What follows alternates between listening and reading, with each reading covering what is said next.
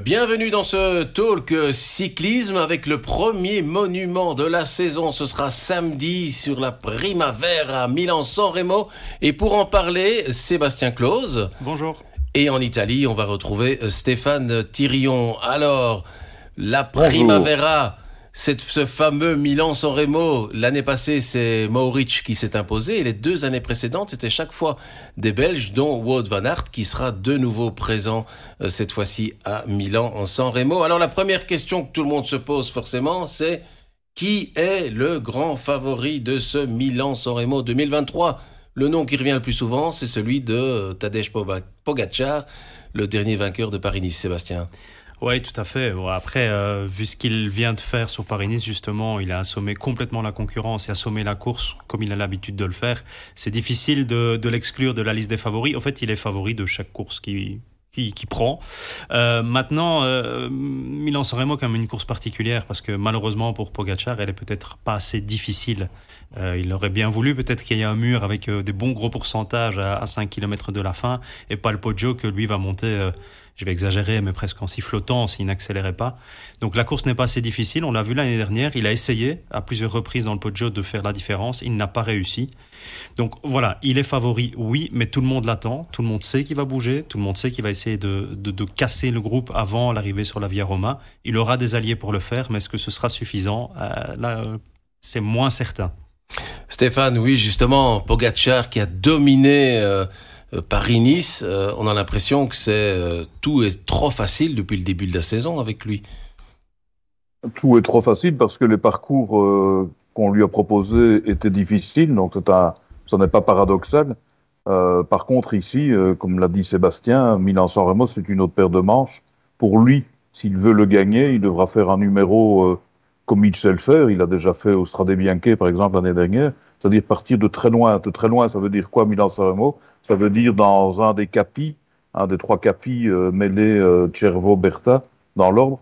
Parce que s'il part de, si, si on attend son attaque dans la Cipressa, il sera trop tard déjà. Donc, euh, un, un, coureur aussi talentueux, euh, fut-il comme lui, ne peut pas faire la différence tout seul dans, dans le final de Milan-San Remo, surtout s'il y a un vent favorable comme c'est prévu, parce que euh, les, les punchers passent, entre guillemets, ces boss euh, comme lui. Donc, euh, on ne sera ni dans le col d'Aise, ni dans le col de la Couillole. Ici, on sera sur des, des capis, c'est comme ça qu'on les appelle ici. Ce, sont, ce sont des talus qui surmontent le, le, le, littoral. C'est très joli, mais ce n'est pas assez dur pour lui, je pense.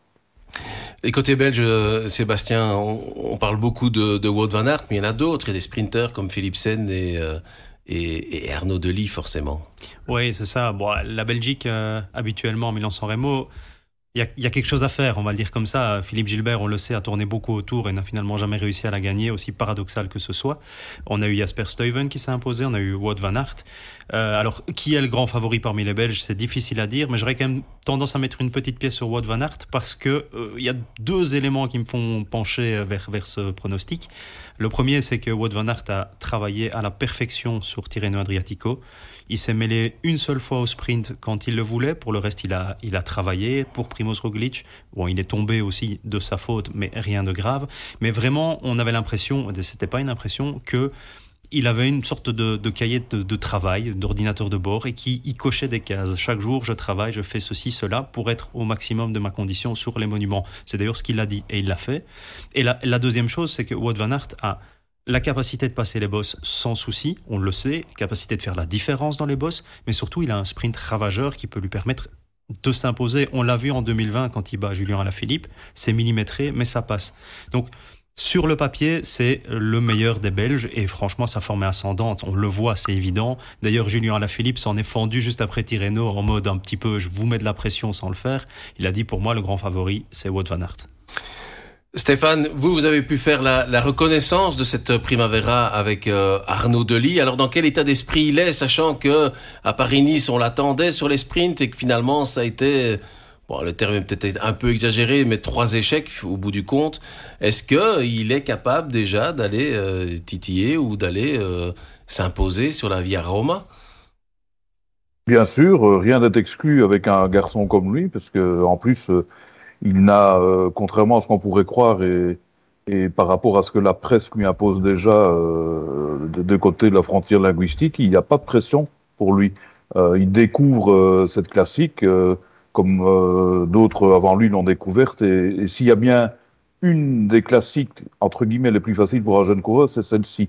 D'autant que ce, ce, garçon qui nous étonne chaque jour ne souffre pas de stress, c'est le moins qu'on puisse dire. Donc forcément, euh, à l'approche d'un événement comme euh, Milan-San Remo, qui est euh, la plus facile des classiques en termes de, de dénivelé, mais la plus difficile à gagner, là je, je, je, ne sors pas des tabous, puisque c'est comme ça qu'on que tout le monde le dit.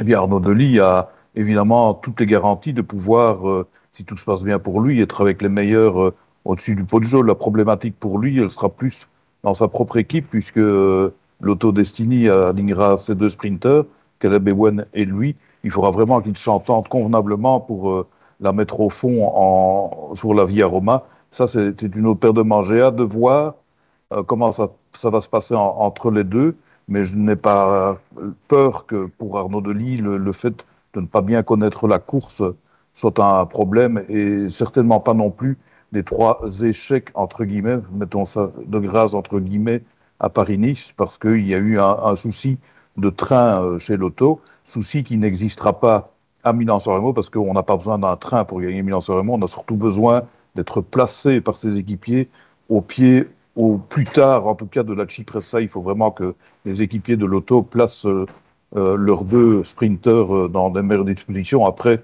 il restera 25 coureurs à tout casser en haut du Poggio et, et euh, nous espérons évidemment qu'Arnaud Denis en fera partie. À part Tadej Pogacar qui, euh, qui, qui, parvient avec son équipe à, montrer qu'il est capable d'aller gagner des grandes courses, etc., on a l'impression que depuis le début de la saison, c'est Jumbo Visma qui domine tout. On l'a vu encore avec Roglic à Tirreno Adriatico. Est-ce que ce sera de nouveau ici l'équipe à battre quand on se rappelle quand même que, que ce soit à, à Kurn, Bruxelles-Kurn ou à Newsblatt, ce sont eux qui se sont montrés les, les plus puissants. Est-ce que là aussi, Jumbo Visma peut encore montrer qu'elle est la meilleure et qu'elle peut euh, aller s'imposer sur cette, euh, cette Via Roma ou la dominer en tout cas, cette Primavera Ouais, je pense que c'est quand même une équipe qui, oui, portera toujours l'étiquette d'équipe à battre sur les classiques parce que simplement, elle a un coureur qui est le coureur à battre, c'est Wout van Aert. Donc, voilà, on part de ce constat-là, mais euh, comme le disait Stéphane très justement, à San Remo, les équipiers sont utiles jusqu'à la Cipressa. Après, euh, c'est plus des équipiers, c'est déjà, c'est presque des leaders qui se muent en équipier. On se souvient de, de l'année euh, où Julien Alaphilippe a gagné, ben, Philippe Gilbert s'était mué en, en, équipier de luxe, en serviteur de luxe pour lui. Voilà, donc ce sont des, des coureurs qui sont gradés entre guillemets, qui vont se mettre au travail. Chez Jumbo, ils sont capables de le faire puisque puisqu'ils l'ont fait depuis le début de la saison. Donc s'ils arrivent à réitérer ce schéma-là dans, dans le Poggio, par exemple, on peut voir une sorte de, de mainmise jaune et noire, et puis une explosion autour de Van Aert. Mais encore une fois, je pense que ce sera un, scénario qui sera peut-être moins stéréotypé que ce qu'on a connu depuis le début de la saison, et je pense que les forces en présence euh, seront euh, plus resserrées que ce qu'on a pu voir sur les classiques euh, flamandes notamment. Mais eh justement, Stéphane, à quel type de course vous vous attendez euh, ce, ce, ce, samedi? À quoi doit-on s'attendre, sachant que ces dernières années, ce ne sont pas forcément de véritables sprinters qui se sont imposés sur la Via Roma? Mais je, voilà, comme vous dites, c'est difficile de désigner le favori ou les favoris de Milan-San Remo parce qu'il y a toujours une surprise. Euh, Maurice Stuyven, c'était des surprises, hein, soyons, soyons clairs. Donc, euh, il y a toujours moyen, je pense, pour un, un équipier, je dirais, de luxe, de tirer euh, son épingle du jeu parce que euh, la course à laquelle on va s'attendre, c'est un peloton euh, groupé jusqu'au pied des, des, capis où là, il y aura un peu un essaimage. Si, le vent est favorable, cet essaimage sera moins rapide que si le vent est de face. Et donc, il, restera, euh, comme je disais tout à l'heure, 25-30 coureurs au-dessus au du Poggio. Et là, s'il y a une petite hésitation entre les sprinteurs qui vont forcément se regarder, c'est à toi d'y aller ou c'est à moi. Et c'est là souvent que, que un homme seul peut partir et, et surprend tout le monde. Maintenant, euh, si, si je mets une pièce sur un, sur un scénario euh, euh, auquel on, on, a déjà assisté à Tirreno Adriatico, ça serait de voir l'association Van der Poel-Philipsen, parce que là, euh, on en parle peu, mais ceux-là, ils vont faire très très mal s'ils sont ensemble au-dessus du Poggio. Ce que euh, Van Aert, par exemple, s'il veut gagner, il sera seul il n'aura pas un associé dans, dans le dans l'emballage final. Bah, pour conclure, forcément, comme on le fait d'habitude, votre podium.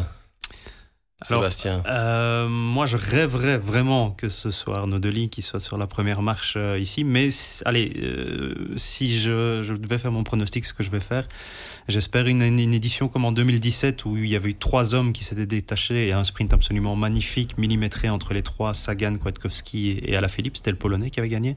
Ici, j'aimerais bien le même sprint avec Van Der Poel, Van Aert et Pogacar au sprint.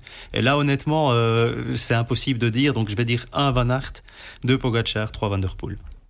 Stéphane votre très compliqué, hein, c'est très, oui, c'est très compliqué.